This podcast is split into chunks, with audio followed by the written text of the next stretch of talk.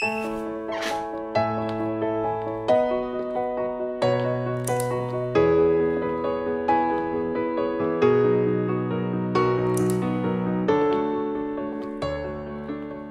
迎收听在场，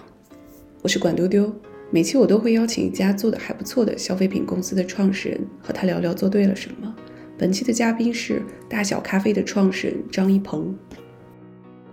你觉得咖啡馆的竞争力是什么？它是一整套的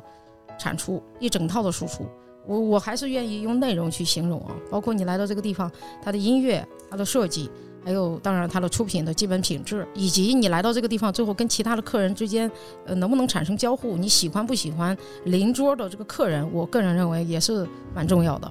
呃，如果你要是去了一个咖啡馆，这个旁边的话点了六七杯咖啡都不喝，只不过是过去拍照打卡，呃，各种这个摆拍什么的，那你可能也不是很舒服，可能你也不会觉得这个咖啡馆是适合你的。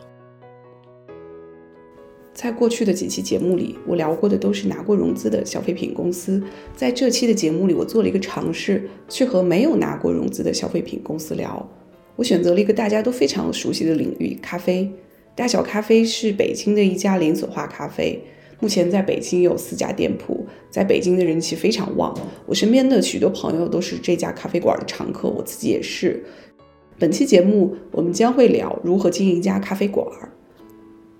这期节目略微不同的是，之前我的节目都是和嘉宾一对一聊，这期我们还邀请了大小电台的主理人古四，希望带给你不一样的收听体验。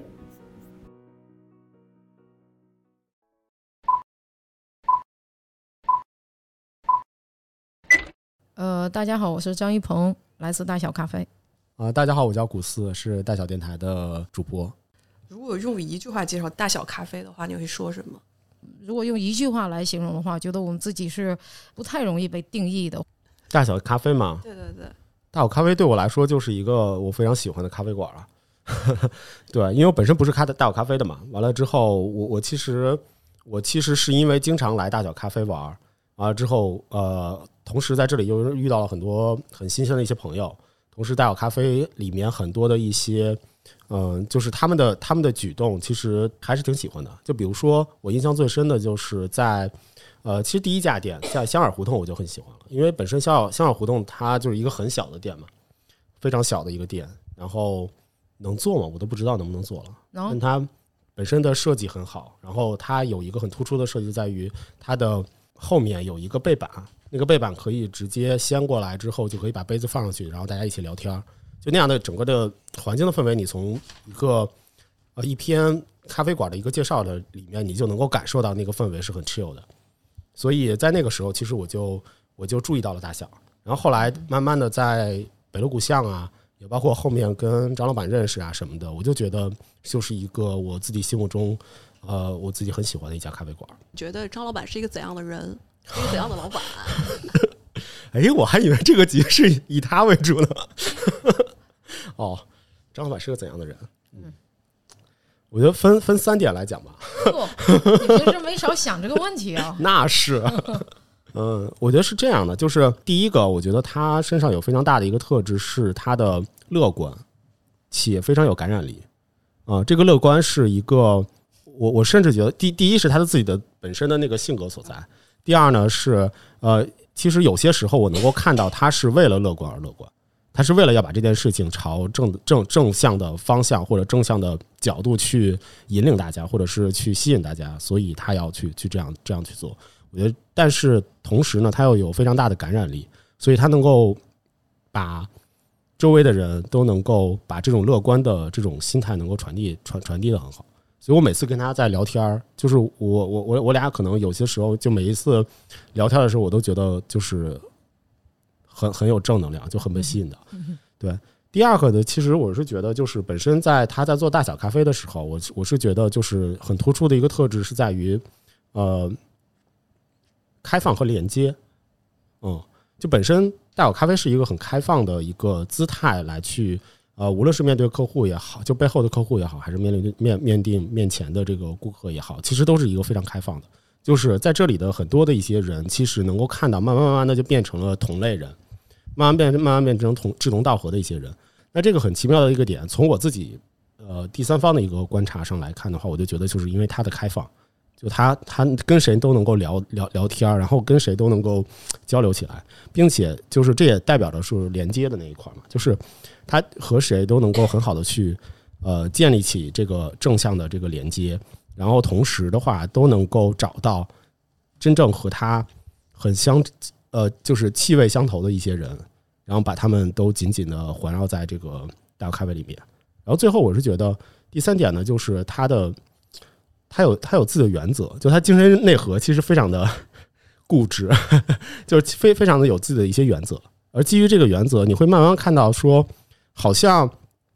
我们在这个厂子里面做的都是不不一样的人，就大家都是各种不同的背景或者是不同的工作的一些人。像我是互联网，就是很很那个，就是很很社畜的一个产品经理，但是同样在这样的一些呃这这这个场子里面的话，同样你都能够看到，就是好像这些人都有都有自己的这个内核，而且这个内核都非常的相似。张老板同意吗？挺同意的，挺同意的啊。呃，只是关于乐观，我想补充一下，呃，我是真乐观，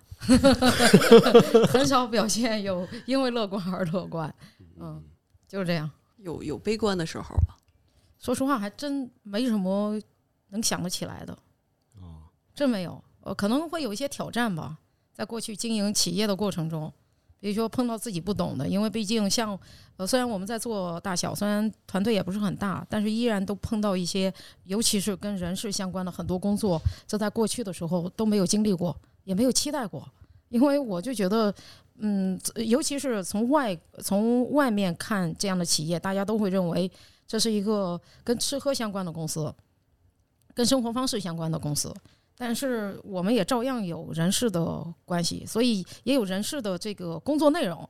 呃，这一块儿的话是，比如说，所以说我是说，在这个经营企业的过程中，也碰到很多挑战。碰到挑战，有一些是也是我不懂的，在那个时候可能会有短暂的呃悲观也好，或者是就是困扰，困扰是一个更合适的词吧。呃，但是这种情况下，就是自己去学就好了。嗯，迅速的，我们是属于碰到这些挑战，就是想办法不过夜的感觉，就得是今天的话，要是知道身边朋友谁有这样的知识或者呃，你知道，就是就是拼命的学。也就是为什么那么多媒体都报道过大小咖啡？你觉得为什么？哎，这个问题也也挺逗的，因为前一段时间还有人问我，问我们的小红书的策略是什么？因为他去搜了这个，说实话，他问我小红书策略的时候，才引起了我的注意，我才去搜了一下大小咖啡。然后我看到我们在大小我们在小红书上的这个笔记确实挺多，呃，我是说跟我们体量根本就不匹配啊。这个，嗯，其实我也不是特别清楚。我觉得广广泛领域的这种传播，可能是因为，呃。呃，我觉得是因为我们做的内容，我觉得可能是因为我们做的内容让大家有了传播的语言吧。可能其他也有很多人，呃，是在闷头发财，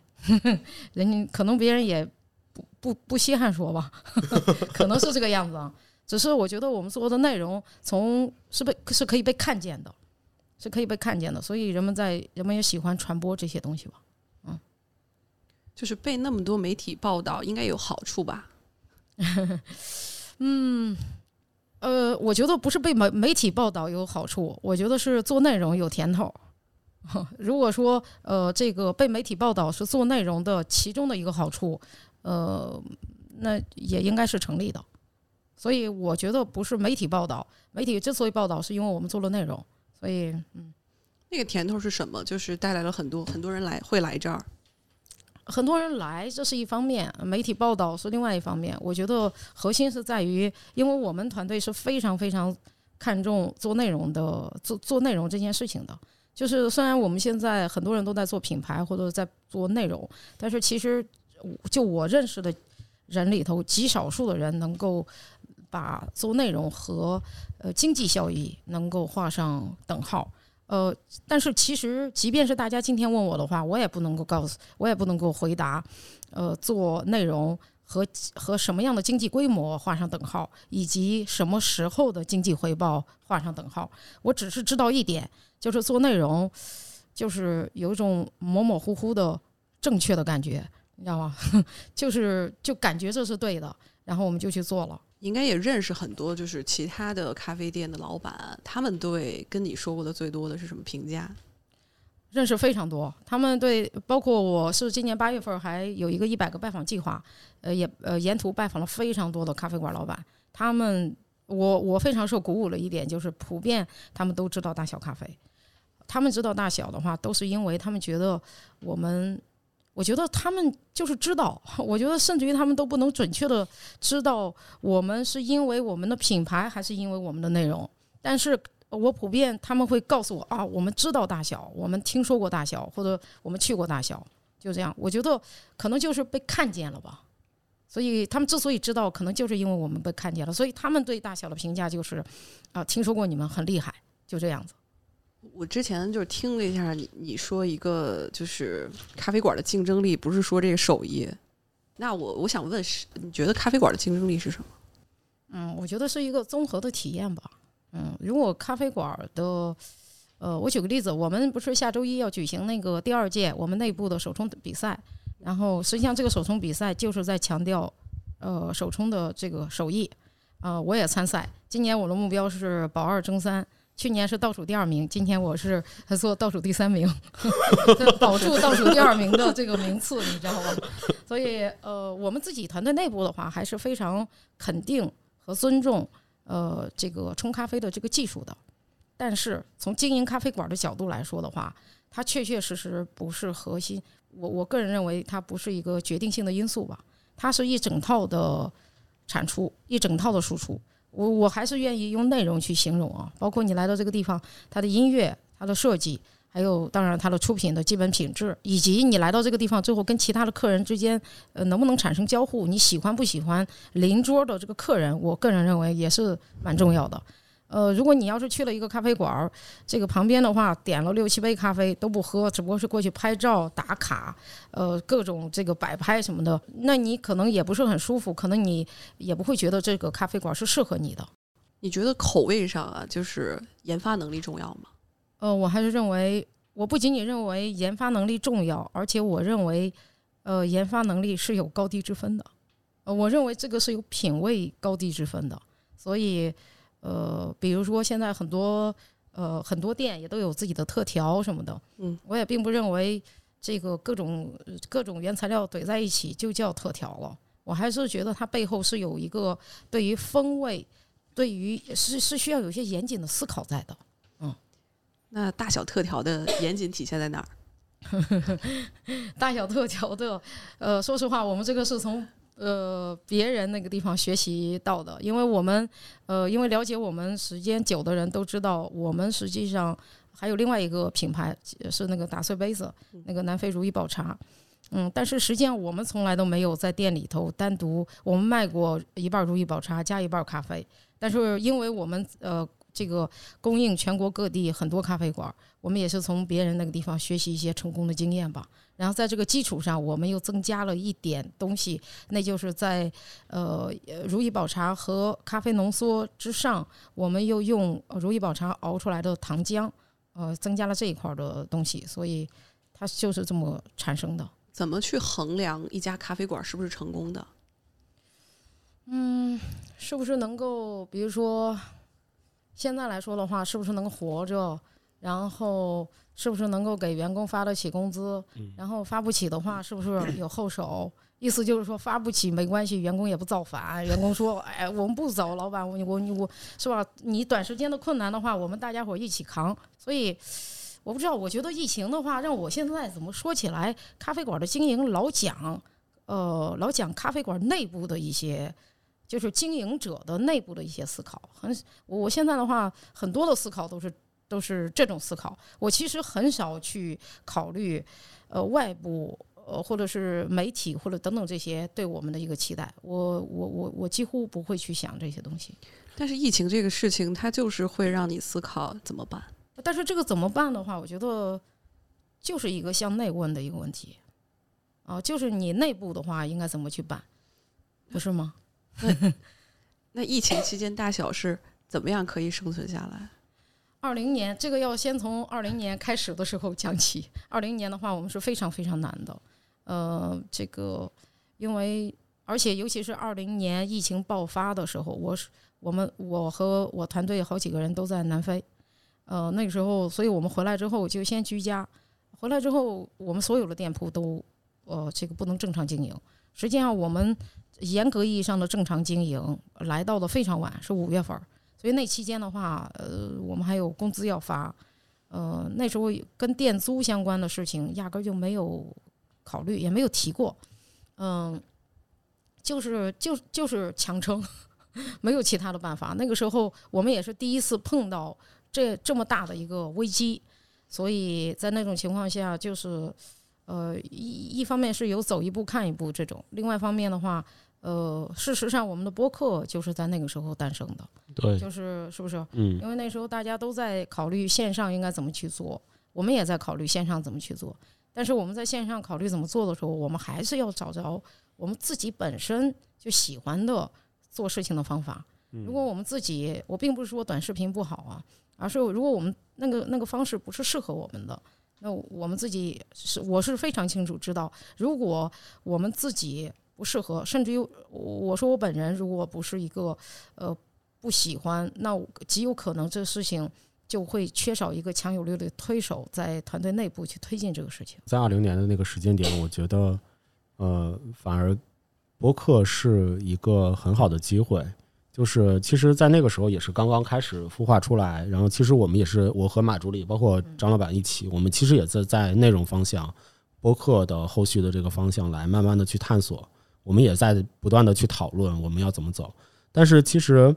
呃，从从我的感受上来说的话，首先，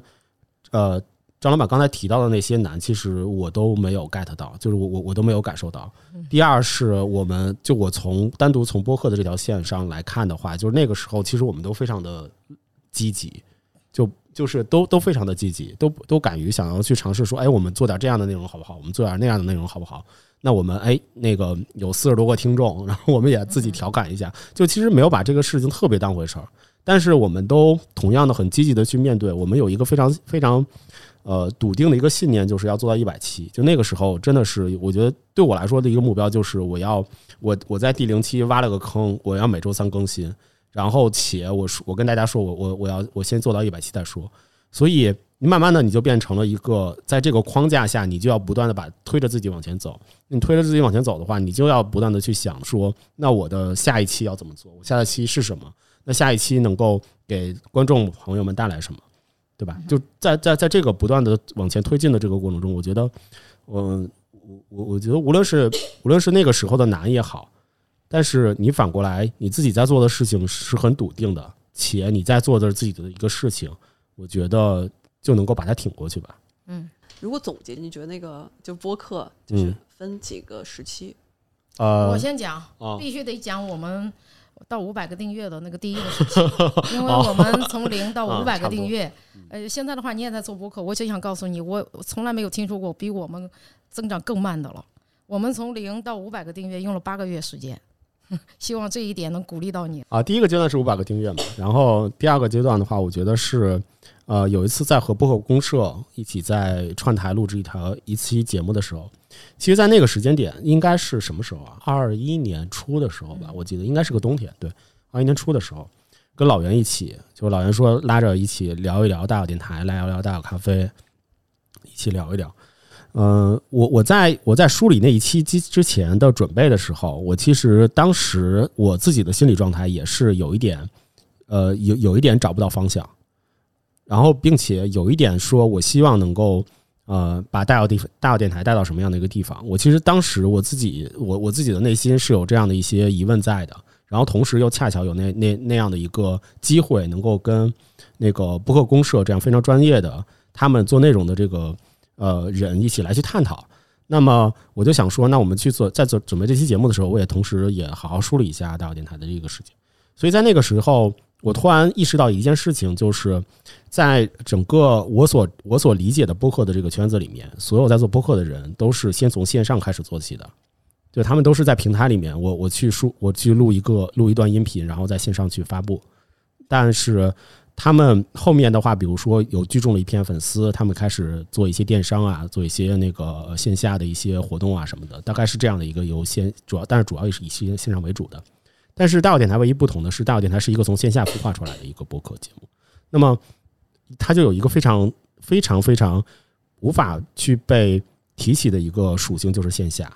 所以我当时非常笃定的一件事情就是。我在那个播客的内容节目里面也提了这件事情，就是我非常笃定的一件事情，就是大小电台要做在播客圈子里面唯唯唯一不一样的一个呃播客的节目。这个播客节目不一样的点是在于，首先我们的身份不一样，我们是一个由线下做到线上的一个播客节目。第二个事情是说，呃，我们是在整个精品吃喝领域，但其实当时那个那个时候，整个的内容还都是以这种聊天啊。家常啊，还有一些什么社会热点喷一喷啊，或者是影视电影啊什么的，这样这样的一些内容，其实，在吃喝类，甚至说在咖啡的这个小的领域里面的话，其实这个呃这个节目其实非常的少，非常的少。我所知道的就只有 Flow Coffee，但 Flow Coffee 的话，就是在那个时候其实已经停更了，就在我我我我们我们开始做的那个时候已经停更了。呃，我就觉得 OK 啊，那我我们既然在做一个完全在播客圈子里面完全空白的一个领域。且我们又这样有有一个非常独特的一个线下到线上的这样一个属性，那么我们就要按照这样的一个事情是这这样的一个姿态吧，然后来去在这个播客圈子里面就好好的去来树立我们。所以我觉得在那个时间点是一个呃比较好的一个时间点。嗯，可能呃，我觉得下下就是之后的一个阶段，我觉得就是现在的处在这样的一个现现在的这样一个阶段，因为好像。整个现在的整个大环境疫情过疫情，就是基本上在大家已经，大大家已经跟他跟他已经和谐相处了嘛。那么接下来的一段时间，我觉得就开始慢慢的涌动需要做一些事情的时候了。我觉得对于大小电台也来讲的话，现在三年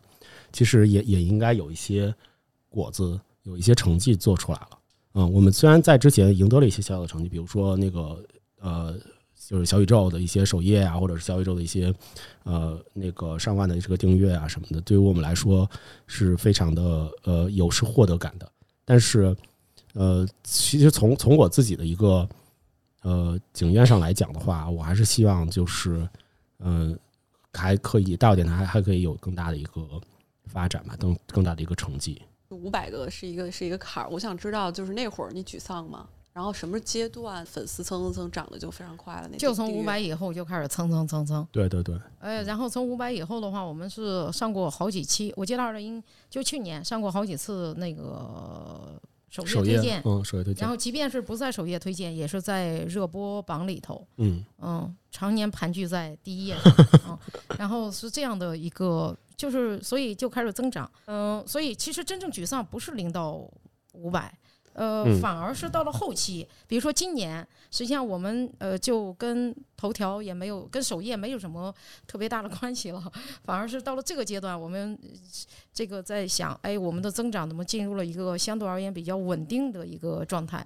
嗯，但是我们自己，我们总是在想，所以我们总是拿零到五百这段经历去鼓励我们自己，嗯，所以也很轻松的就过了。对。觉得就是到两万，然后是为什么？觉得做对了什么？到两万啊？对，不知道哎。我觉得唯一就是唯一做对的还是内容吧。就是我我们我们找好了我们的四个内容的方向，对吧？那个咖啡、酒精，还有饮食，还有是说找对了这四个内容的方向，然后我们不断的去产出一些就大家能够接受，然后有意思的这些内容。而且我必须得加一句，即便是后来增加了这个领域的很多播客，也很多人都很多人都跟我们认识，对，大家也都是说啊，很受我们鼓舞，然后他们也开始做自己的播客。你看我们能做，你为什么不能做？对，是吧？然后，所以，而且我认为跟我们是一个线下的品牌，呃，去做播客很有关系。而且我们不得不说，我们在这个过程中也是用了一些叫做运营手段的，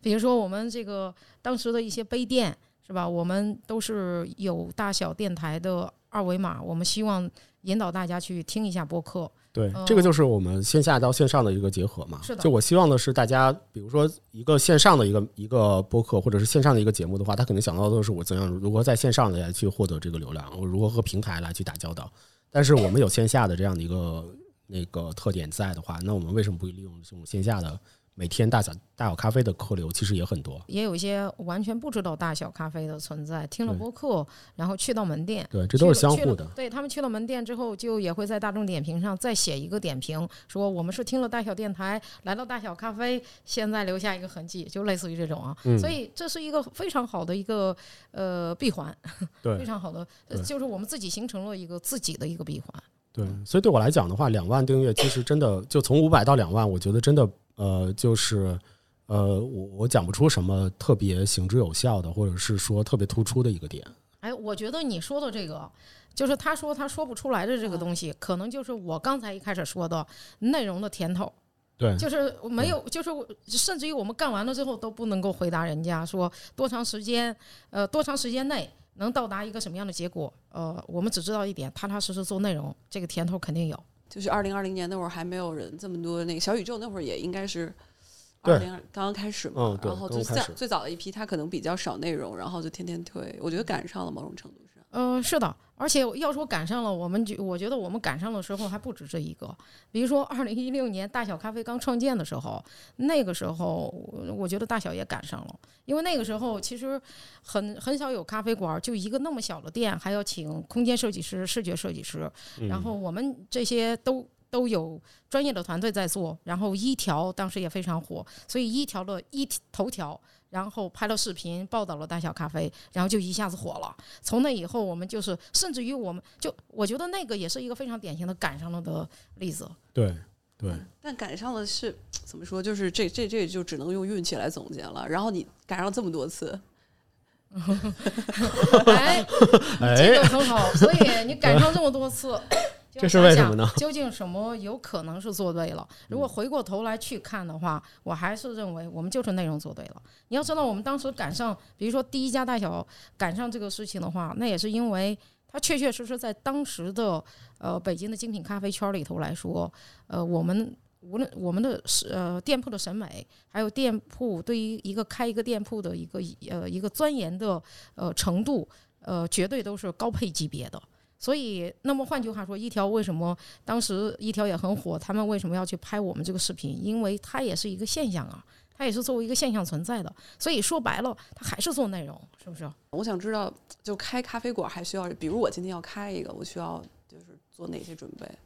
哇我这个，因为我与此同时还在那个乌河那边讲一些课，嗯就是关于怎么开店的。在这一点上来说的话，呃，我是倒背如流，但是其实很简单，框架很简单。呃，我觉得首先要算清楚账。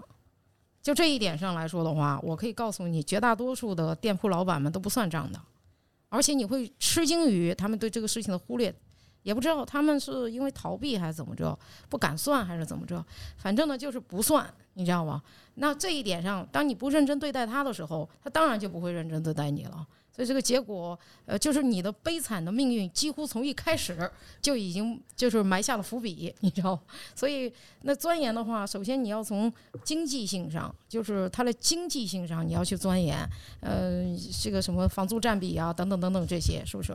然后就是在企业运营的过程中，我也认识很多的品牌，他们呃开出来了很多门店，然后但是在开出很多门店的时候，组织能力没有没有成长起来，就是团队的组织能力没有成长起来，这一点就是也是不匹配的。所以开着开着的时候就变得焦头烂额，大家就会说啊，这企业就是其其实很多企业做不大的话，也是因为这样的一些原因吧。你是怎么做的呢？哪一点上来说？组织能力，组织能力，呃，组织能力一直是我们团队呃很看重的能力。组织能力就是要呃一个核心的一个想法，就是要把我们经历过的所有事儿变成能力。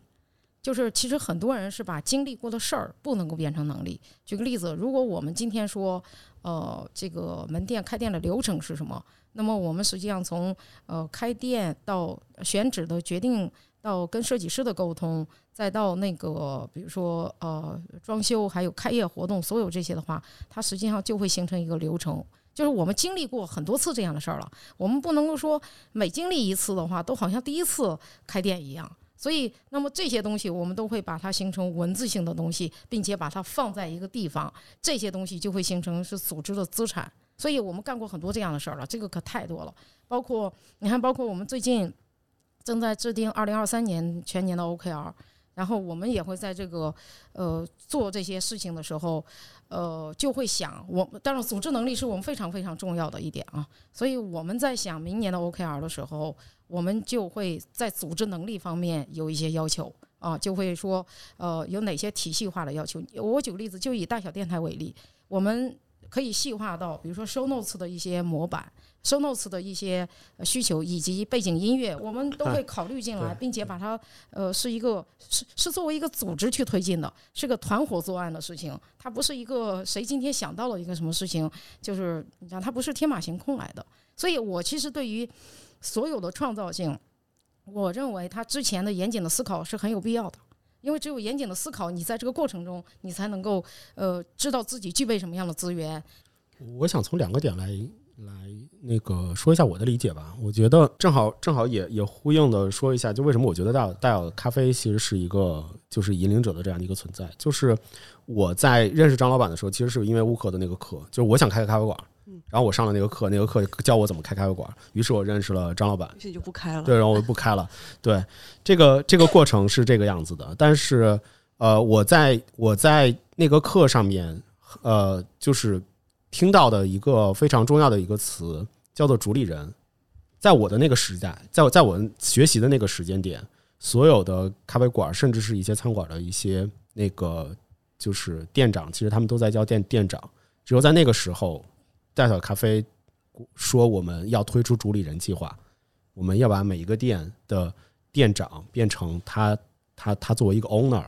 来去经营这个店，他其实是这个店的 owner。他的所有的流水以及他的所有的业务的情况是这个 owner 来去负责的，而而他不仅仅是一个看店的店长。说从组织这个层面上面来讲的话，其实呃，大小咖啡已经已经在组组织的层面上面已经有它的前瞻性，已经有它的一些成熟度了。然后第二呢，就是他那个张老板刚才刚才讲到的，其实大部分的一些事情，我来总结就是就是大小在去接一些事情的时候，就是他想做一些事情的时候，他都是以组织的这个思维来去承接这些事情的。他不是以我某一个人去单打独斗的去做这件事情的，包括包括大小电台的成长，其实也是这样的。就大小电台是我的一个点子，我跟张老板提我们要做一个播客，好不好？那我我说那 OK，呃，张老板说 OK 啊，那我们一起做，就就做吧。但是其实从第一期，从从传传麦麦克风的时候，其实都不是我的麦克风，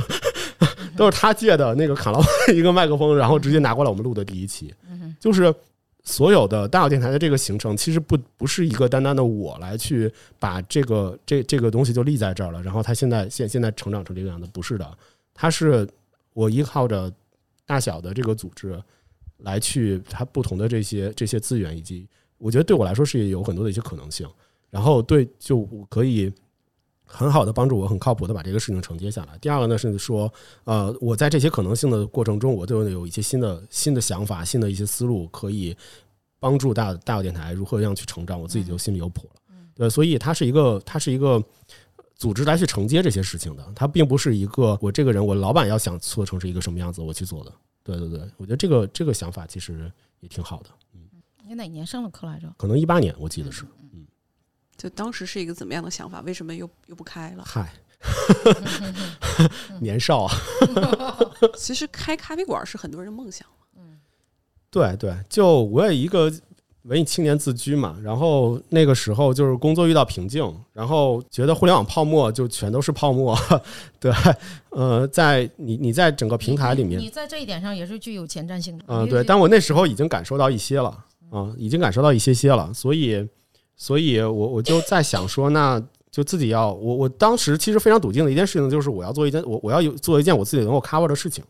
嗯，然后我其实也在平衡，就我自己这这个人还挺挺纠结的，就我也在平衡说我要选择一件事情，那我选择这件事情，比如说我开咖啡馆，那这个事情的话，第一一定要我的我的那个家庭的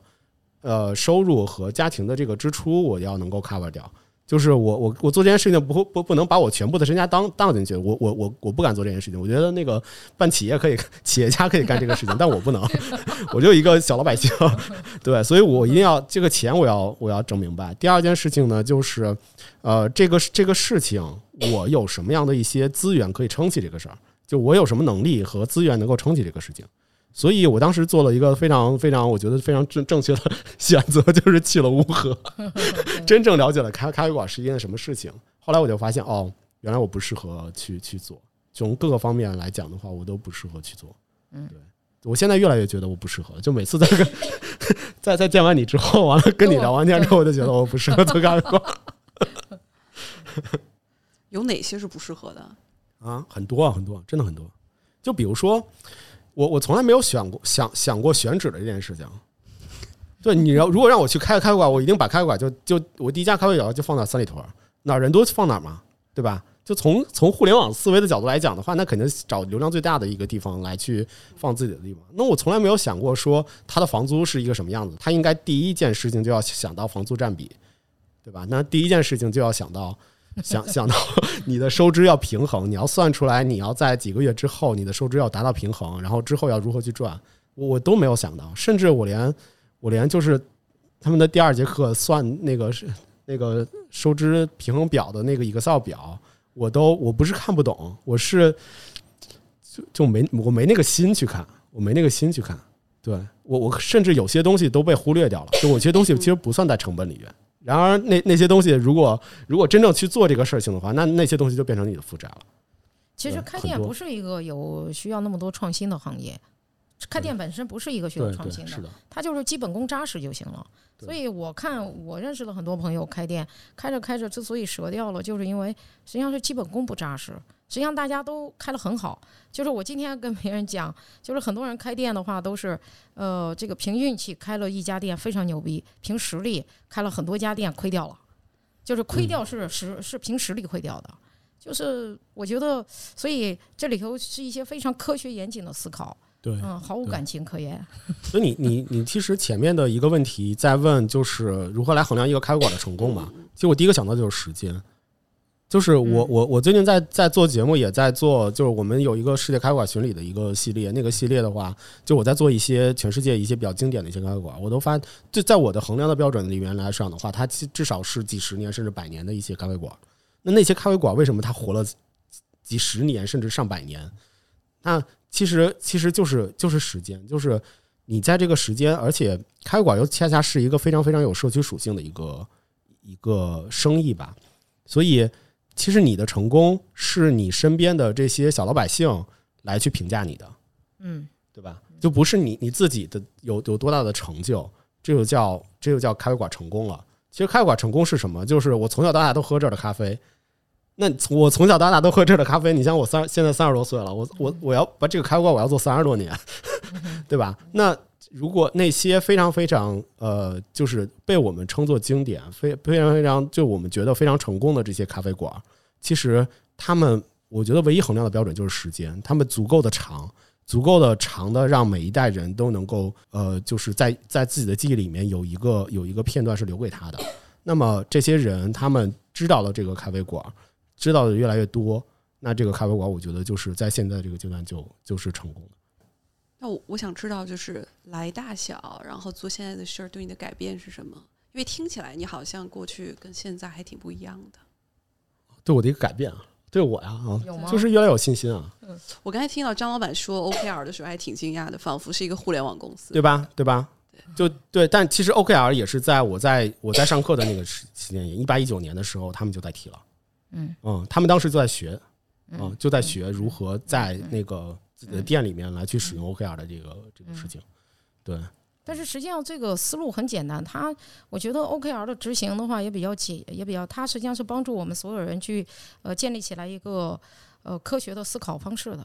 你是学金融的，然后我想知道这对经营咖啡馆的具体的帮助是什么？嗯账算的好，但是我我相信我上大学的时候的这种训练可能会有潜移默化了，但是那个我自己都说不出来是什么。但是我很少听一个就是呃线下咖啡馆，然后没有拿过资本的钱的老板会天天想着算账这件事情。嗯、因为我喜欢。啊，对啊，因为而且我不仅仅呃自己喜呃喜欢看这个，我们团队里头所有主理人，他们这个基于每一个店铺的呃财务分析，他们自己都是要看的。我们这些数据都是公开的，所以呃，一个正确的思考方式是重要的。你要想让他们去呃学会负责，那至少就是那些你知道吗？当你一个人去开咖啡馆的时候，你甚至于自己不敢看自己经营的那些数据的时候，呃，今天的话你要要告诉他们，你知道吗？就是就是一定要这个客观的去看待这些数字。我不知道，我反正我对于我来说我就喜欢，而且我自己平时的话也喜欢看一些呃一些食品企业、一些上市的餐饮企业他们的报表。呃，我觉得这个对于我们经营小店会有一些呃这个指导思想吧。南非对你来说意味着什么？呵，这个可重要了。呃我觉得三句话不离 南非。对对对，因为一直在讲南非嘛。因为那个呃，我觉得呃，人这一生中很少呃，和就是能够让让自己感受到自己的命运被转变的时刻，可能每个人也就那么一两次、两三次吧。我觉得去南非上学绝对是其中的一个啊，所以它很重要。然后在南非的话，我见着了这个，比如说信仰的多元性，呃，种族的多元性，嗯、文化的多元性，呃，还有阶级。啊，还有就是，我是说，是那种资本主义的阶级，是以前的时候我们就是在国内压根就没有感受过的东西。然后，并且在南非上学的时候，我接触了非常多的国际学生，呃，这些的话，而且我跟当地的同学来往非常多，嗯、所以就是打开视野是很重要的。所以打开视野这件事情的话，也没有什么具体的产出，可能就是视野的打开，然后促成了自己的一些思考吧。事实上，哦，我忽然想起来，事实上我喜欢看，呃，算数字，喜欢看这些东西，呃，从大学的时候就是这样的。因为我必须得说，包括我们，呃，最后，呃。呃，这个上大学最后的时候，我们需要去预测，呃，在南非上市的企业未来的股票走价呃走向的时候，呃，我们班同学都喜欢跟我一个组，因为我们总是会找出来无数种，无论是正史还是野史的研究方法，呃，来佐证我们的一些观点。就就是我我我我觉得从那个时候我就是喜欢这些东西的。嗯我觉得你打开视野还是有产出的，就天天撺掇我们去南非，然后 才让我知道原来南非是一个这么可以去的地方。是啊，那为什么后来还要去南非？就是对这个生意的帮助是什么？因为我们现在呃正在做的呃两块儿非常呃，我其实我们现在做的三块业务都跟非洲有关系。呃，一个是如意宝茶，它世界上只有南非的开普敦北部那一小片地方能种得出来，它它是在世界其他地方的话不具有这个复制的可能性的。第二呢，就是咖啡，咖啡的这个呃产地，其实东部非洲的话，大部分都也都是嗯，东部非洲很多国家，像埃塞比亚、呃，这些肯尼呃，对呀，肯尼亚、坦桑尼亚等等这些，卢旺达、乌干达都是非常重要的这个咖啡豆产地。那我们做的精品巧克力也更是如此，可可的世界上可可最大的产区也都是在非洲，在西部非洲这边。所以我看不出来，就是我们有这个时间，我们现在从中国做这样的一个跟消费者直接接触的一个领域，难道不是很合情合理？我们在往上游去思考的时候，应该直接去他所在的那个区域吗？那就是非洲了。为什么开咖啡馆？开咖啡馆就是因为我们先开始做的如意宝茶那个品牌，然后供应全国的咖啡馆，然后在供应咖啡馆的过程中，我是觉得开咖啡馆挺挣钱的，呃，因为我认识很多挣钱的老板们，你知道吧？开咖啡馆挣钱的老板们，嗯、而且我喜欢他们，就是他从现金流上来说，呃，对于我来说的话，我觉得呃挺好的。然后，因为我们如意宝茶那个品牌绝大多数是做的 to B 供应，啊，但是咖啡馆的生意实际上是一个直接 to C 的，所以就在那样的情况下，觉得自己也能挣钱，于是就开喽。那挣了钱了吗？第一家刚开的时候，嗯，还是挣的挺狠的。我觉得第一家店是肯定没有问题，这第一家店是很挣钱的，因为毕竟第一家店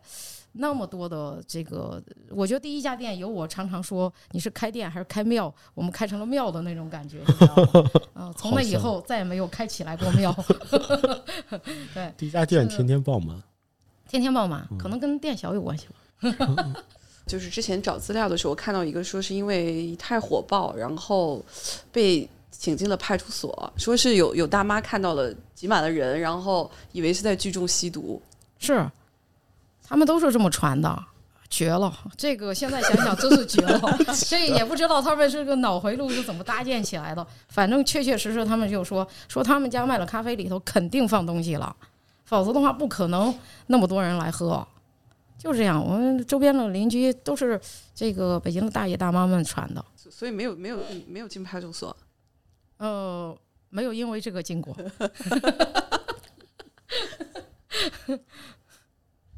其实，在我看来，第一家店当时我也是正好那个时候第一次认识大小嘛。就我觉得第一家店有一个非常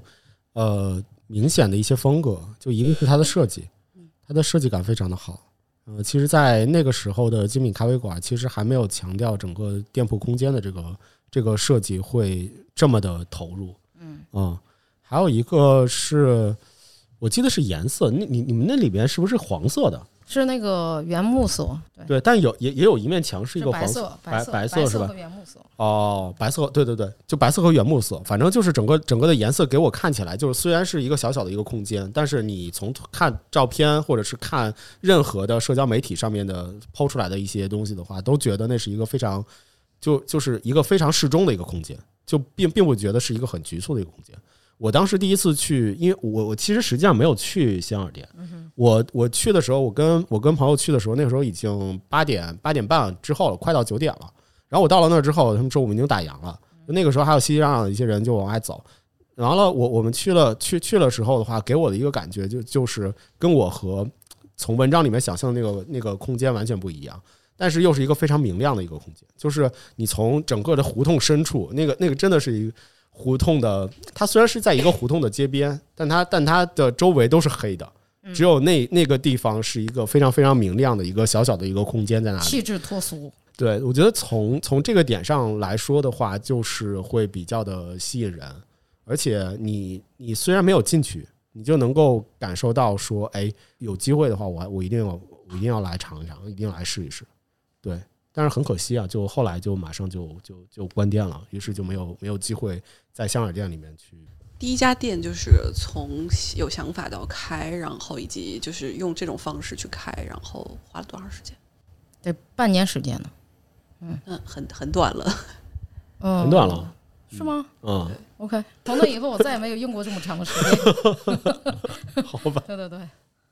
因为那个第一家店也获了一些奖，嗯就是那个空间设计家。嗯，你是为什么当时想到要用方式来？其实我们现在看到阿拉比卡，它会在还有很多其他的咖啡馆，嗯它会请一些设计师，嗯然后变成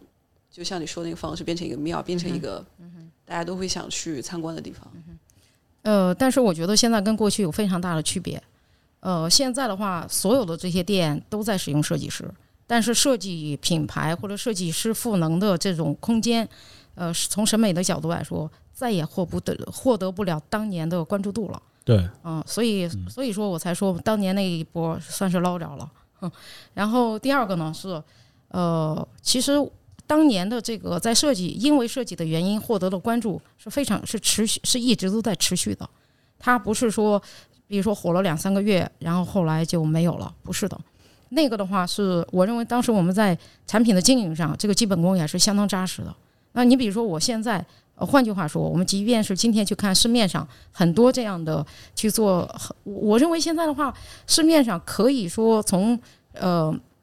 店铺的设计，从审美的角度，都觉得还做的不错的店铺，我觉得挺多的。但是，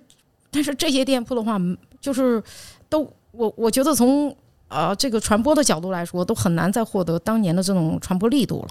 而且大家现在的关注力很容易呃会被呃新起的一些品牌给给给吸引，然后就导致了呃其实客人没有在变得更多的情况下，无非就是从 A 店铺转移到了 B 店铺，仅此而已。然后，所以呃，当然这说起来就长了啊。所以我也常常告诉别人，如果你开一个咖啡馆，你仅仅是这个就是不考虑未来，呃，就是你的第二增长曲线在哪，你的第 X 条增长曲线在哪，而就是专注于当下，不思考未来，我觉得其实是非常容易就丧失自己的竞争力的，甚而且其非常重要的是，你根本就不知道自己怎么样就丧失的。其实还有一点是在于，我觉得就是大好咖啡是知道自己要设计成什么样子的。就比如说我们现在在所在的这家店，我我从来没有知道见到过一个咖咖啡馆进来之后是一个是一个岛台，然后咖啡师都在你的周围，然后我我一进来的时候就突然有一个特别明显的感受，就这个这这个地儿喝咖啡喝酒其实都非常适合，就是大家都坐围围坐在围坐在这个小小的这个吧台的里面，然后大家围成一圈儿，就这个感受其实是非常好的。但是我们现在现在看现有的可能设计比较好、很很很好的一些咖啡馆，其实大家都是在某一种风格下面，然后再不断的去，其实有一些雷同性。不，实际上这里头啊是有一点，就是设计本身要服务于品牌，嗯，不是反过来的。啊其实，其实现在大多数人的话是没有想好品牌怎么做，然后找了，即便是找了非常有名的设计师去做，其实现在设计师们也很烦，因为设计师们都知道甲方希望通过设计来拯救他们，但是实际上这是不可能存在的。就是如果呃，这是甲方呃在品牌层面上想的越越清楚越好，知道自己想要什么呃，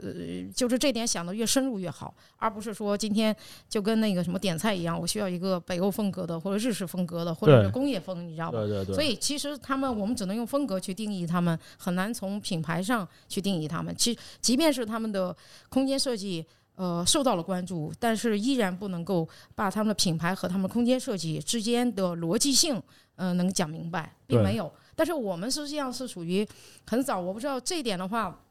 我们就一直都在思考这些。呃，包括我今天是跟我们的设计团队去开会，我们又在想，呃，我们新的我们品牌手册的更新。呃，就是过去那是过去的我们是吧？是吧？大呃这个大一三年也过去了，感觉也要抖一抖，你知道吧？然后我们也要呃重新思考我们的品牌下一步是什么样子。然后，所以嗯，是品牌定义了之后，你才会发现视觉设计、空间设计都进入了滑梯阶段，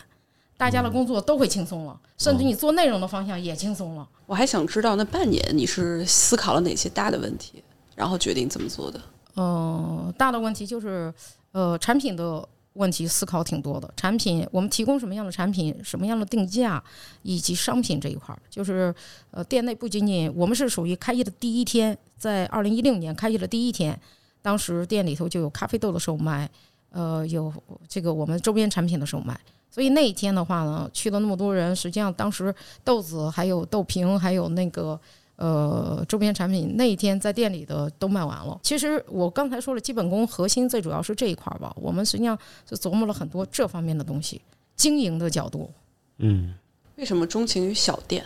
首先，我先说一下啊，我现在未必这么想了，但是我还是认为小店有自己的价值啊。当时开小店有一部分的原因，确确实实是我们从来没有开过店，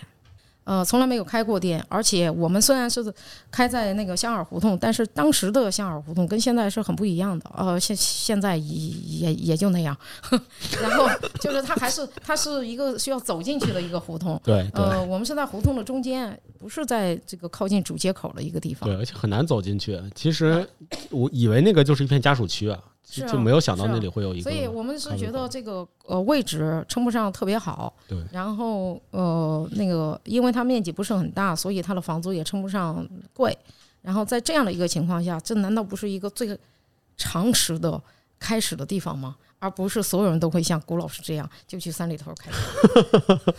一个性价比高的选择。对的，一个需要一个地方验证是自己的团队能力，还是呃需要验证自己的团队能力的一个地方。第一家店和第二家店就是要间隔多久？就是多久就可以开第二家店？我们的情况比较特殊，因为我们第一家店开了一年多以后，就因为那个是吧，城市更新是吧，这个呃就关了，所以我们第一家店关了之后，大约一个多月以后，好像啊，我们还是多久，我现在也记不太清楚了。那个反正我们很快就把第二家店开起来了，所以第二家店的诞生，嗯，是在这样的一个情况下，故宫店是吧？呃，故宫店，嗯嗯，但是说句实在话，我自己的从我自己的感情的角度来说，我从来都没有就是爱过第二家店，像爱第一家店一样，你懂吗？对，真的是，就是这跟它诞生的背景很有关系，你知道吗？啊，就是真的，它就是就是你知道，所以我我现在对于开店，我都是经常会问自己，我会对这个店是一个什么样的感情？如果我对这个店，我我觉得我们可能有我我们这样的品牌去做店，有太多的个人的，就是或者是我希望我们的团队的人跟我一样都能够去爱这样的店，而不是仅仅是把它当成一个店，或者人们谈论我们的时候也都说它有多少家店，你知道。这个，嗯、对于我来说的话，我也是觉得意义也不是很大。所以为什么我说我未必这么想开小店是一个正确的方式了？那是因为你反正。就是我们是肯定决定，我们未来开的店都一定是我们要全心，呃，要全心投入去爱的一个店，是吧？我们开出来十家店，就意味着我这一份二爱又要分成了十份儿，它不大可能。反正它不，至少是不适合我们的啊。但你也说了，就是那个第二家店没有像第一家店那么爱。我觉得跟它诞生的我背景很有关系。嗯，那第一家店对你来说意味着什么？第一家家店第一长子，第一个儿子，原来马助理老说嫡长子，嫡长子，没有，第一家店就是我们无论是你你想想，我们第一家店是也是我们 logo 诞生的开始，也是我们空间语言诞生的开始，呃，也是我们产品逻辑诞生的开始，也是我们定价逻辑开诞生的开始。所以他投入的这个感情是非常不一样的，是全面的，是压倒性的。你开到第几家店的时候，在选址上琢磨到了一些规律性。呃，第三家店就是国贸店，因为国贸店我们开的，它从某种意义上来说，它从选址，首先啊，我们国贸店，呃，当时的国贸店开的时候，它从房租上是远远超过我过去在胡同开店的这个价格的，所以它也让我自己捏着一把汗，而且它的位置也称不上容易到达，是原来的老国贸饭店的大堂，就是一个那个十平米的一个地方，一个一个吧台，你知道，一个正方形的吧台，但是那一家店的话，我们。做的还不错，然后所以让我开始有一些感觉，然后接着呢，我们又在北罗也开店，前门也开店。你看，像北罗古巷那个店的话，是这样子，我们有一部分客人对大小的印象是香饵胡同那个时期建立的，但是还有另外一波客人对我们的印象是根本就不知道香饵胡同时期是从北罗古巷建立起来的。嗯，对，那现在又有一部分客人对我们的印象是从麦子店建立起来的。嗯，对，因为麦子店我，所以它的核心就是，如果我们在这个地方有事件，通常人们都会对我们的印象更深刻一些。啊，如果比如说我们现在的麦子店有福德古德市集，呃，有太小地方的展览，嗯而且我们做很多这个对外的一些活动。当时国贸店是不是第一个推出那个早 C 晚 A 的？就日开夜酒呃，是我们从这个呃前门店开始的，哦，前门而且而且实际上当时我们做这个的时候，我们实际上比现在的早 C 晚晚 A 要早得多，要早得多早得多。嗯对对对，而且我们做的是非常彻底的，就是不是说是那种到时候把酒拿过去，你知道吗？就是在临时决定这个地方应该卖什么酒。我们是从一开始就把这个接口给设计进去的，是从设计阶段就考虑到我们未来经营品类是什么的。那就是那种你们真的是领领袖，做啥都比较早。嗯，就是快点干，早点散。因为实际上我们现在有很多经验，都是因为我们干得快，我们干得早，所以其实不是因为我们多么厉害，其其有的时候就是多那半年的时间，一年的时间，嗯，然后就是我们自己就去尝试了。呃，然后，所以我们总是有更早一些的，比别相对而言更更更快一些的反馈。这种嗅觉是哪儿哪儿来的呢？直觉，就很多时候的话，我觉得跟直觉，当然了，我觉得也跟经验有一定的关系吧。就是我说的这个经验，就是你看，我要不是因为现关过四家店，可能有些经验我也没有，是吧？所以我就觉得，哦，我们开店，我们关店，呃，我们不断的跟外界合作，有成功的，但是大部分是失败的。然后，所以这些的话，我觉得这些都是经验啊。那还有一部分呢，我觉得确确实实可能是直觉。直觉这一块儿的话，可能也是就是赶上了。什么叫直觉赶上了？就就你这一代人的直觉就都挺好的，是吧？对对对，嗯那有哪些失败的尝试？可太多了，让我想想。对呀、其实呃，白天夜间模式的尝试，尤其是跟当时我们一开始做的时候，我们都是选择了跟外界团队合作。呃，跟外界团队合作这件事情，后来证明，呃，不是一个未必是一个特别好的一个方向。呃，我知道现在很多店都在尝试这块儿，比如说白天招募夜间模式，夜间招募白天模式。嗯、我觉得因为是这样子哈，我们跟我们的夜间合作不是收固定的租金，而是收流水抽成。嗯，所以我们实际上是命运共同体啊，他们做得好，我们才能做得好。那有的时候，其实我并不怪我们的夜间模式做得不好，呃，但是确确实实它是要求我们的合作方要跟我们的认知是同是同步的。嗯，而这个，因为我们为什么要是这个样子合作？因为所有的基础建设都是我们投的，呃，但是我们还愿意采用一个分成的比例去合作，核心是在于我们希望能够把白天的用户和夜间的用户真正的融为一体，真正的实现用户上的交换，真正的能够，比如说我们白天给夜间引流，或者夜间的话也能够实现呃大家的消费积分，也能够兑换白天的咖啡。但是由于我们呃这个夜间合作的大部分都是第三方团队嘛，所以这一点上来说，我觉得达成共识是一个很艰难的过程。嗯、还比如说我们自己在零售产品上的一些尝试，比如说我们卖呃袋泡咖啡，比如说袋泡咖啡是我们从呃第一家香饵胡同时期就开始尝试在做的，就是它不是挂耳，它是袋泡，就跟袋泡茶一样。但是实际上这个产品，就是这个产品从大类上来说，即便是在淘宝上来说，它也不是一个大的品类。那这些尝试就是要尝试一个新的东西，是是完全是你然后想到拍板决定，还是有什么决策机制？没有决策机制，就是绝大多数我们新的事情基本上都是我这边这个决定，嗯，是不是不太健康？哎，但你会看人吗？比如说薇薇来跟你说说我要做个播客，你当时会答应吗？呃，我跟你讲，我就啊怕你伤心，极有可能 极有可能我也会答应。原因是我觉得是这样子，在我们团队或者在我的朋友圈里头，我从来不惧怕人们提，呃，需要我帮助什么，呃，需要在这个组织里头干点什么事情。我最害怕的就是，我们都已经达成共识了，你都不愿意这个付出努力，这是我最不能接受的。所以不怕大家提出来新的想法，干就完了。那你平时都就是你像你学习的是哪类的公司？呃，更多的还是品品牌关注的一些公司，或者更加侧重内容的一些公司，而不仅仅是呃强调效率的公司。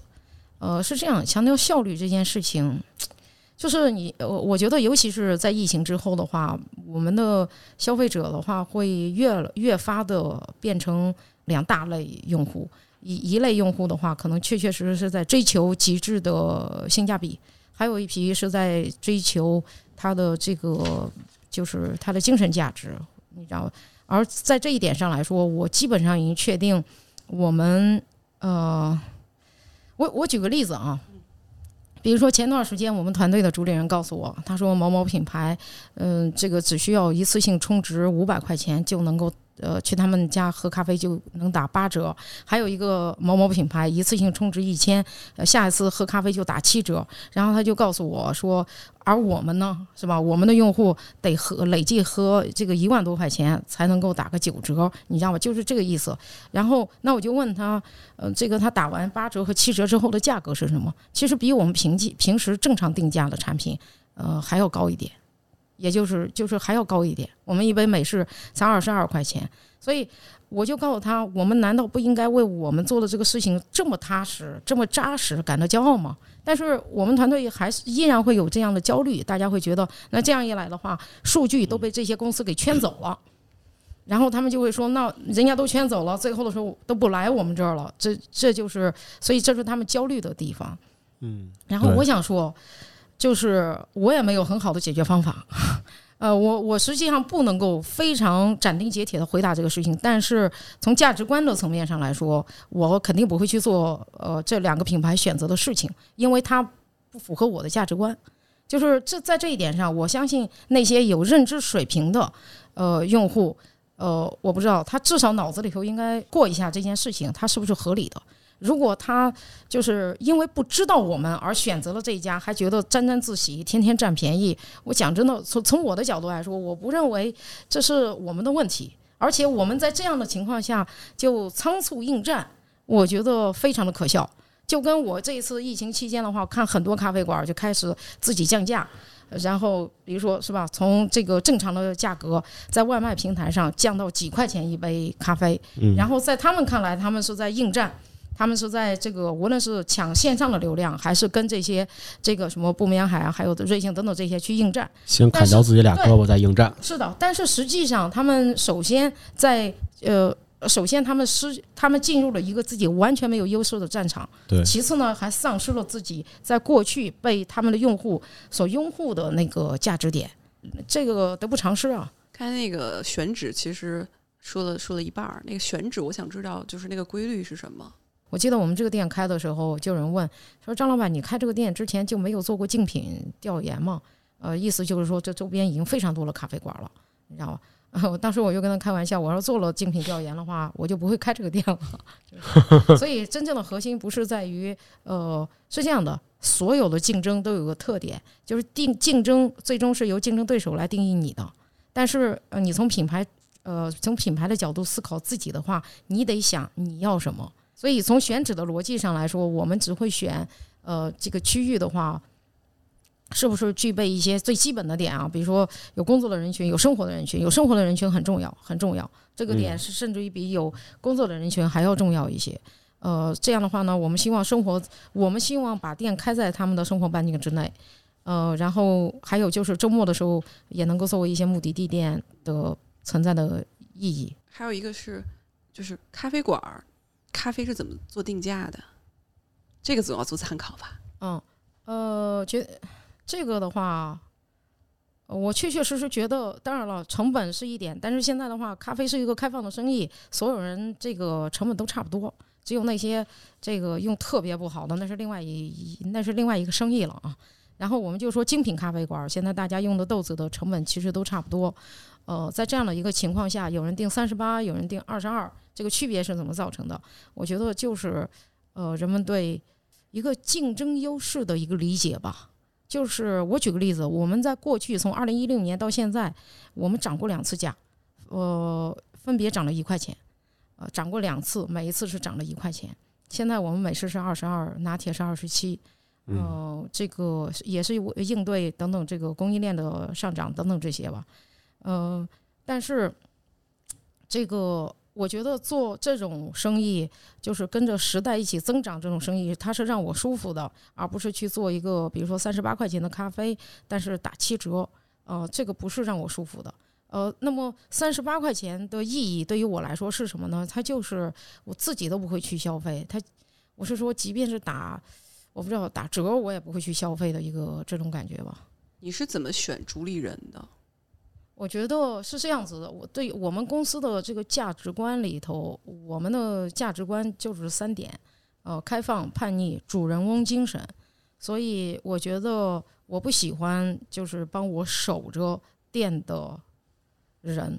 呃，就是普遍来说，就是我还是希望它本身就能够有开放。可是它本身开放的话呢，它需要有主人翁的精神，它才能够做到真正意义上的开放，否则的话，它就是一个传话筒嘛，是不是？所以我们之所以也因此之所以把供应链以及把所有的财务报表公开，就是为了培养他们，你是真正的懂的。所以不要今天过来一个人跟你说到这个地方，你可能就没有能力判断，然后你再把它推给我，不是这样子。所以我们希望。呃，我们所有事事实上，我们不仅仅对主理人，对普通的咖啡师来说，我们也都是开放的。因为我不，我并不觉得这些东西是竞争力啊。然后，那么大家在掌握了信息同样的情况，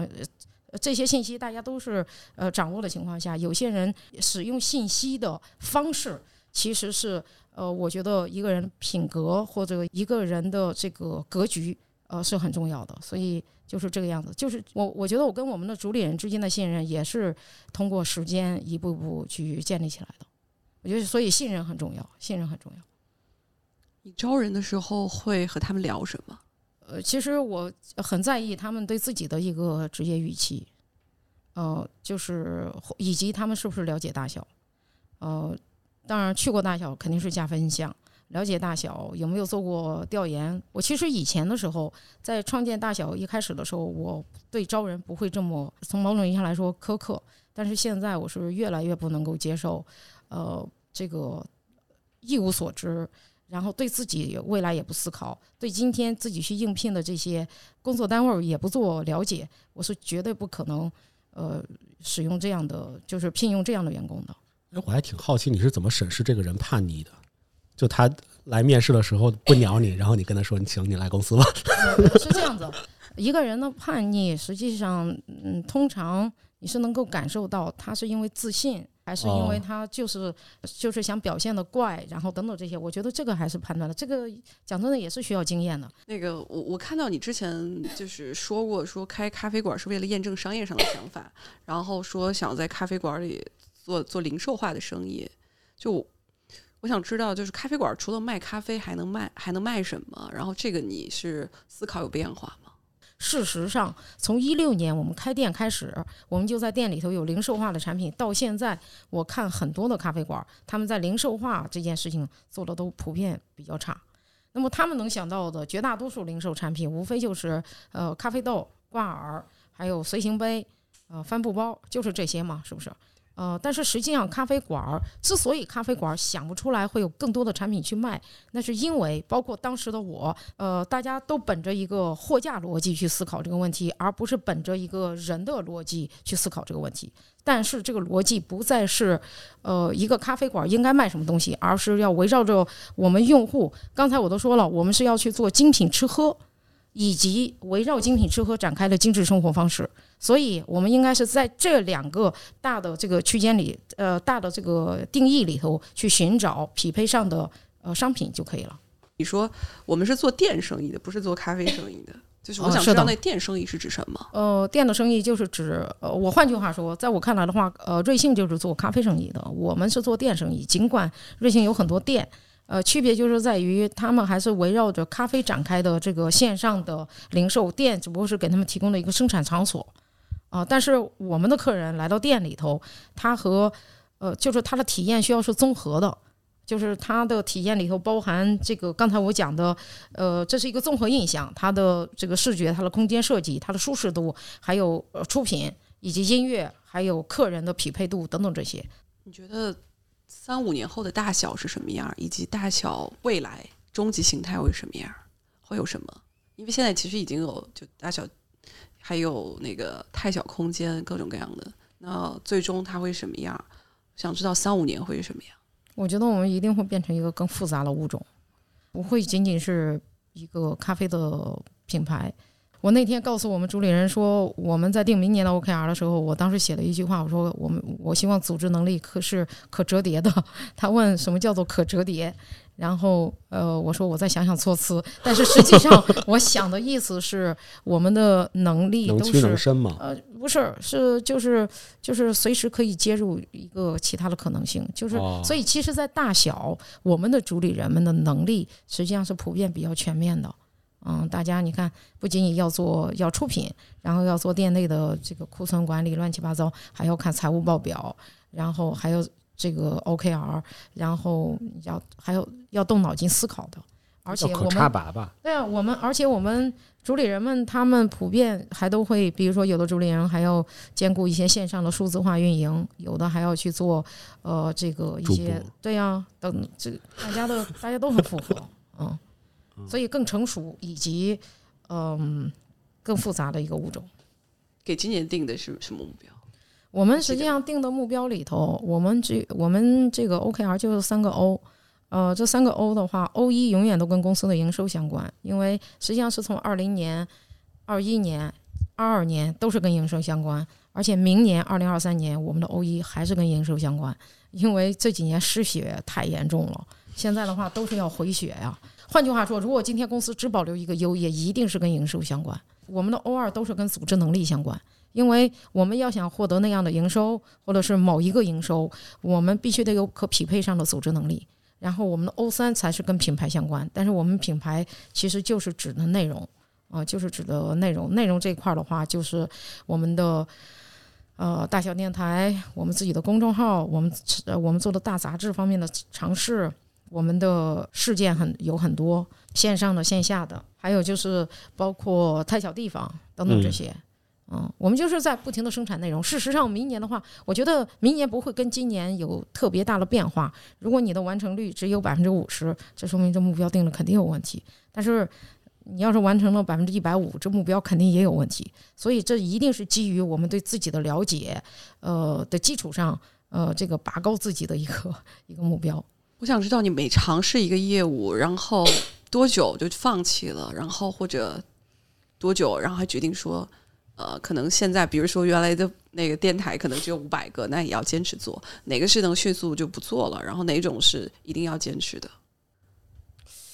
让我想想啊，现在我们有过什么事情是放弃过的？我现在一时想不起来了。我就觉得，我怎么感觉我现在提到的每一件事情都是我们还在坚持的，呃，只是有些时候一些事情我们碰到了挑战，但是我们自己还在，肯定不会放弃。在你最早定职业规划的时候，不做现在的事儿，你那时候想的是什么？就就是这个事情吗？呃，我在上大学的时候有过一阵子思想有点走偏了，当时是想从事金融行业来着，啊，但是迅速的被我校正到了，还是做自己喜欢的事情，那就做生意。我就喜欢做生意，我也希望自己做生意。啊，那你最喜欢的身份是什么？如果定义自己的话？就是关注精品吃喝的人，但是很难用一个具体的 title 去定义。所以，如果让我必须得选一个的话，我一般都说我是大小咖啡的，因为很多人都知道它。对，做这个事儿就是某种程度上有有有虚荣感嘛，因为获得了很大的成功。我跟你讲，我实际上确确实实觉得，呃，这种虚荣感总是来的这个。呃，这个，嗯，就是我压根就没有准备过，也没有准备好，就这么来了。就包括这次去拜访，大家都知道大小这一点的话，挺出乎我意料的。因为我们一路去过那么多，去太原、去洛阳，呃，去德阳、去巴中，呃，去西安，还有去成都，绝大多数人都知道我们。所以这个的话，这一路确确实实满足了不少虚荣心。你有想过，就是在这几年里，你有想多往外扩一扩？在北京以外的地方开，我们会做一些这样的尝试，嗯，会。但是我觉得我们开店到外地这件事情，不是因为我们要往外扩，然后去开店，而是我们到了一个地方，我们如果去决定去一个城市开店，我觉得我必须得从逻辑上说服自己，就是如果我今天去一个地方，仅仅是开了一个店，你知道吗？而不是让我跟这个城市以及我进入这个城市的方式也很重要。我换句话说，我实际上现在对于开咖啡馆或者开店来说，我觉得自己是一个空前的放松的一个状态。我并不是特别的在意，呃，我是不是这个呃，非得是一个大小咖啡，呃，开多少家店的一个状况。我实际上是一个很放松的状态。因为我聊的可能是比较拿到钱的，那他们就会说我我的扩店的是说。今天可能三五百家是一个拿得上牌桌的一个数，就是我必须得开到三百家店，然后或者是说我的选址就是跟星巴克一样，我要挨着。这些逻辑我都不喜欢，而且不适合我们。我们干的事情的话，我觉得我们就是得干让我们自己本身舒适，我们自己就在其中工作，是吧？就算你开个三五百家，我换句话说，我也认识很多，包括做一些连锁餐饮的，人家到现在可能开了五百家这个连锁店，自己不拥有任何一家。从一开始就是做这个加盟等等这些，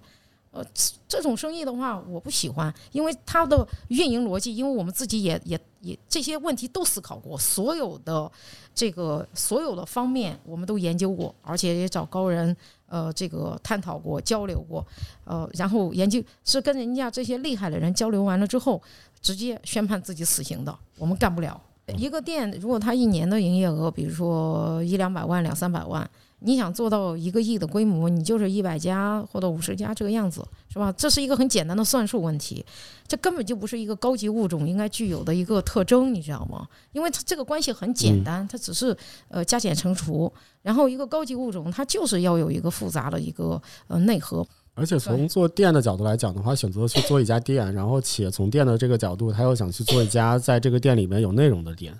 那。我们做内容的人其实都知道嘛，你需要内容的话，你需要不断的去吸收和积累，你需要有土壤，你需要有自己的风格加入到这个土壤里面，看看它能够长出什么样的这种这个种子，这个种子就叫就就出来的这个苗是是内容才是内容嘛。所以他他需要的这些东西，他一定不是说光靠说我要种一百棵树，我就可以有有多么多么丰富的这个内容是不一样的。就是你经营大小你来说，惊喜是什么？就是总是会有一些，总是有一些机会，啊，开店，嗯，我们做过了事件，比如说我们做了福德古德，已经做了三期了，呃，有一些平台就会过来跟我们聊，我能不能和我们一起，呃，呃，这个要不然是共同招募，要不然希望我们去他们的场地去这个办市集，要不然就是你知道，就就有很多我们因为开一个店，呃，接触不到的一些可能性，啊。包括我们做播客也是这个样子啊。别人说哦，你们做播客是不是我们也可以？这个就有很多呃，对于我们开仅仅是开咖啡馆来说的话，不可能存在的一些机会。对，嗯，所以这个的话是让我很期待，也总是能够带给我惊喜的地方。所以你总喜欢尝试新的，因为总会有新的惊喜。对啊，是啊，嗯，就是大小认为，京和上海的这个咖啡文化的最大的差异是什么呢？嗯，我觉得我们的风格不太一样吧。我觉得他们的风格是这个是显而易见的好。北京咖啡的这个好是需要细细品品之后，细品之后才发现的好，你知道吗？所以呃更有层次，我不能说更有层次感吧，就是它实际上就是两种不一样的风格。嗯，他们会更加的呃活泼一些，或者。这个外向一些，相比较之下，我觉得北京是更加的呃内敛一些。那时候你你决定要开咖啡馆，为什么选在了北京？然后北京对你来说意味着什么？我感觉很多人在听说我们就是呃，因为因为大小是北京的品牌嘛，实际上大家普遍都对呃北京开咖啡馆这件事情是比较悲观的。我说的这个普遍比较悲观，最主要是北京之外的开咖啡馆的老板们的一个呃心态。大家都觉得在北京开咖啡馆比较悲观，所以大家都会对我们同情啊。大家越对我们同情的话，我越觉得在北京这个地方开店，呃，有一种心理优势，就是你从这个地方开，你能从全国各地开，但是别人从全国各地开未必敢来北京开，就这么一种感觉，你知道吗？嗯。所以北京这个地方给我的感觉就是。就是一个勇敢者的游戏，就是适合勇敢者从这个地方做事情的一个土壤，还是有些感触的。什么感触？那就像他说的，就是敢在北京开的话，也可以在其他地方开，但是在其他地方开的不就能够在北京做成吗？所以听下来，大小是一个非常强调自我，但但也是因为这样可能会被大家记得，因为就是很与众不同的。就像你一开始认识到大小，你说那个胡同很黑，就这么一家店开着，亮着灯，嗯，可能就是这种它与众不同。我觉得在你这几期采访的这个呃，或者是这个这几期播客的嘉宾里头，我们绝对是呃，从某种意义上来说体量比较小的，嗯，最难踩的也是最难踩的。我们再从经营者的角度想一下，就是我想知道那个房租占比多少是合理的？呃，是这样子，在北京和上海的话，现在普遍都是二十到三十，这是普遍二十到三十。呃，但是从它的合理性上来说，或者从我个人的角度来说。我认为高于十五都是不可考虑的，啊，高于十五的话都是非常非常高的，因为你一定要知道一点，当你高于十五的时候，你的比如说房租占比这个十五和二十五这两个数字，这就意味着这极有可能差的这十个百分点就是你的净利润，因为餐饮行业的净利润水水平百分之十已经是一个非常优秀的水水平了，是不是？所以那你。其你差的就是只有房租这一个方向可以动，你总不至于动员工的工资吧，是吧？你不可能现代化，员工的工资占比的话已经非常高了，也不太可能降下来，三十左右了，基本上都是这个样子。人家海底捞早就是三十了，是不是？这个原材料占比也不太可能降下来了。就以前的时候，大家会觉得不停的在原材料上总，你看以前的时候，大家会认为我规模上来了，我的成本就会下降。其实已经完全不是这个事情了，不可能。因为现在的话，呃，这个包括今年的话，这个呃，因为疫情的原因，现在疫现在整个咖啡的供应链，今年有多少咖啡品牌买了高价的豆子？人们发现到了一个现代化发展的阶段，没有想到卡我们脖子的是农民，卡我们脖子的是上游的供应链，是不是？所以我们要回归到本质。这我觉得我们已经看到了整个局面，它是这个样子，所以着什么急啊？对。我想知道，就是你开，就是开到，就是哪个阶段，你会觉得你的挑战明显大了，然后会有点压力了。呃，我觉得其实我们在开第二家店、第三家店的时候，呃，那个压力是之前从未有过的。那个压力核心是在于，嗯、是在于员工的离职。我们像我们这种开店，我们在开第一家店的时候那么好，然后所有呃有很多人选择跟我们一起工作，是因为这个店很酷，嗯、很棒，然后大家都希望美美的在这个地方做一个咖啡师。每天的话都有那么多客人，拍照也都很好看，你知道吗？所以所有人都生活在一个乌托邦里头。所以在那种在你经历了一呃你第一家店没有了，经历了一个非常大的一个波动，然后好吧，人们开始抛弃你了，是吧？我说的这种感觉就是有一种被抛弃的感觉。每一个员工离职，当时我的感受和我合伙人的感受都是非常不好的，然后就是感觉被抛弃了。所以那个时候，我们又没有不具备能力去说服大家跟着我们一起呃发展，所以那一阶段的话是很难的。呃，然后而且那个时候我们完全不懂这个什么组织架构、薪酬架构这些东西，完全不懂，所以也是就是呃就得从头学。然后也是那一段时间，第一个是有了主理人机制，然后逐渐我们也像所有的其他公司一样，开始有组织架构，开始有薪酬架构，呃，开始有这个是吧？公司的使命、愿景、战略价值观等等这些，啊、都是一步一步发展起来的。就是这么多年你你一直信奉的一句话是什么？就是别把别人放眼里，不不把自己当回事儿。我别把别人放眼里，我我我看到了，不把自己当回事儿。对对对，这个是怎么解释？就是就是刚才讲的，如果我们做的，我们很相信自己做的选择，但是如果不对，我们就改，就这个意思，你知道吗？就是它是一个，它不是一个固定的一个状态，我们自己也在不断的进化。当时大家都都都就都要离开，然后就是最你说的那个挑战的那个阶段，嗯那是怎么怎么改变呢？你你会跟员工说你不要走，或者跟他怎么聊？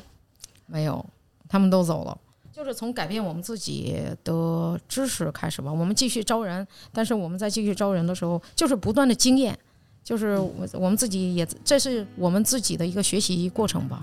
就是我们自己也在经验中，呃，学习，掌握新的技能，逐渐就好了，甚至于有点擅长。须知歌咏，诗词声音，举头余衡，夜